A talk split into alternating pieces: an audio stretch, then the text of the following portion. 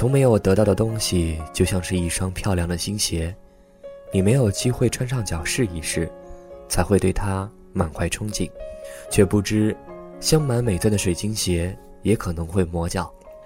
这里是陌生人广播，能给你的小惊喜与耳边的温暖，我是老魏。今天我们要分享的是来自于我们的编辑 Melody 的鞋子合不合适，只有脚知道。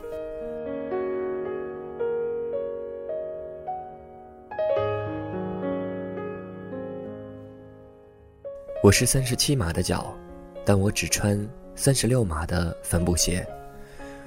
我知道这不利于健康，却仍然坚持买小一号的帆布鞋，并不是我要通过穿小鞋警醒自己什么，而是单纯的因为我脚背高，穿三十七码的鞋会显得脚又长又憋，三十六码的鞋会把缺点变成优点。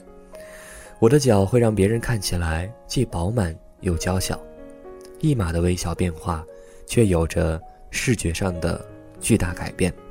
这并不是什么视觉搭配分享课堂，我想说的是，为了让别人看起来好看，我磨破了自己的脚，满足了虚荣心，干净了别人的眼睛，委屈了自己。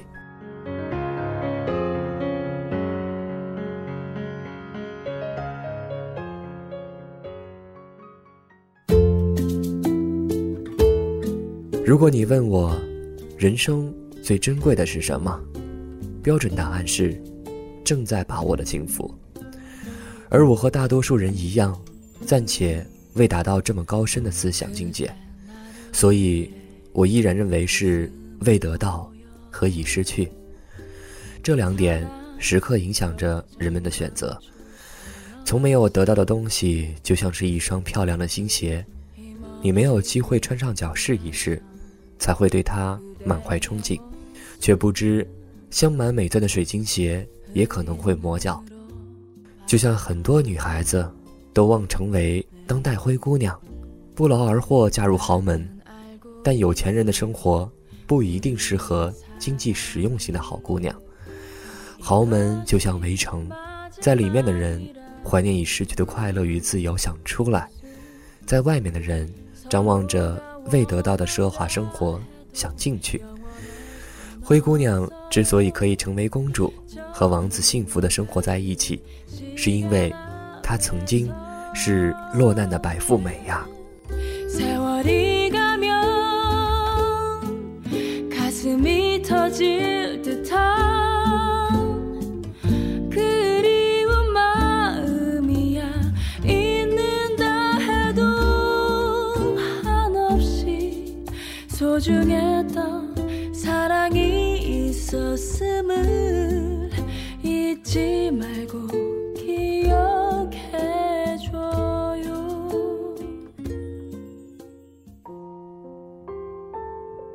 面对如今这么激烈的社会竞争，相比嫁错郎，我们更害怕的是入错行。高中时，我不止一次向父母提出要求学习编导专业，我是真心喜欢，却被误解为上大学的捷径。每每提议，都被父母扼杀在摇篮里。两年前，在父母的安排下，报了一所不太适合自己的学校，念了一个学得马马虎虎的专业。在之前的两年，我曾无数次后悔没有坚持自己的信念，而加入陌生人团队是我在大学毕业前最棒的选择，因为现在，我可以用自己的努力让父母为他们当初的武断决定而后悔。绕了七百多天的弯路，我感谢自己不忘初心，重拾理想。此处爆料，原来这期节目的主播老威和我一样，不但不是播音主持专业的艺术生。反而在文青范儿的外表下，隐藏着一颗同样苦逼的理科心啊！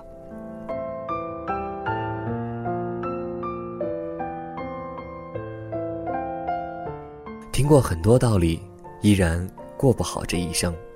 道理谁都懂，但并不是适用于每个人，还是要特殊情况特殊对待。父母的用心良苦被我们新的实践打翻，因为经历过。我们获得的新理论又会被强压到下一代，我觉得人生即是一个人的人生，没有人能和另一个人做到真正的感同身受。人生中弯路要走，但要少走。游历过更多不同的风景，经历过更多的诱惑之后，回到初衷，便是一件更加不容易的事情。因为不安，所以青春；因为茫然，所以青春；因为彷徨，所以青春；因为孤独，所以青春；因为忐忑，所以青春。韩国作家静兰都的畅销书《因为痛，所以青春》，是我最近特别喜欢的枕边书。在青春迷茫的十字路口，有两种特征明显的学生，作者将之分为剑派和纸船派。在未来的选择中，我们是否走了正确的路？它究竟适不适合自己？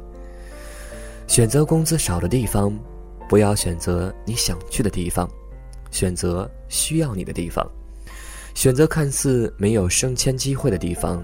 不要选择一切条件具备妥当的温床，而要选择一片处女地去开垦。不要选择大家挤破头想去的地方，而是要选择谁都不愿去的地方。选择看似毫无希望的地方，选择看似不能得到社会认可的地方。不要只做红花，要甘当绿叶。父母或妻子誓死反对的地方，才是你最该去的地方。不要回头，你选择的地方不应该准备着王冠，而是有断头台在等你。以上是庆南居昌高中的择业实践，没有来自内心的渴望，不可能成功。渴望的力量是强大的，它的强大体现在不以世俗的眼光作为标尺来衡量对与错，而是以自身价值的体现、热情和满足感作为基准。来衡量自己的人生道路，那些选择了布满荆棘、充满艰辛之路的人，或许在未来的某一个时刻，将成为众人仰视的榜样；而那些每一瞬间都做出看似最合理、最优化决定的人，聪明一世，最终未必能够得到最好的结果，因为他们没有来自心底渴望的力量，感受不到它带来的欢乐。剑派学生会将人生设计的井井有条，准确选择通往目标的最快方式，并且会设法让事情变得更加富有效率。他们会将人生目标当做一个靶子，瞄准靶子，设计好最优的拉弓角度，然后一个个去实践，使自己的想法有的放矢，飞出最短的距离去击中目标。以我的经验来看。人生各阶段之间的衔接不可能完全没有失误。人生的终极目标或中间阶段的目标，如果十分明确，固然是稳妥的选择，但计划没有变化快。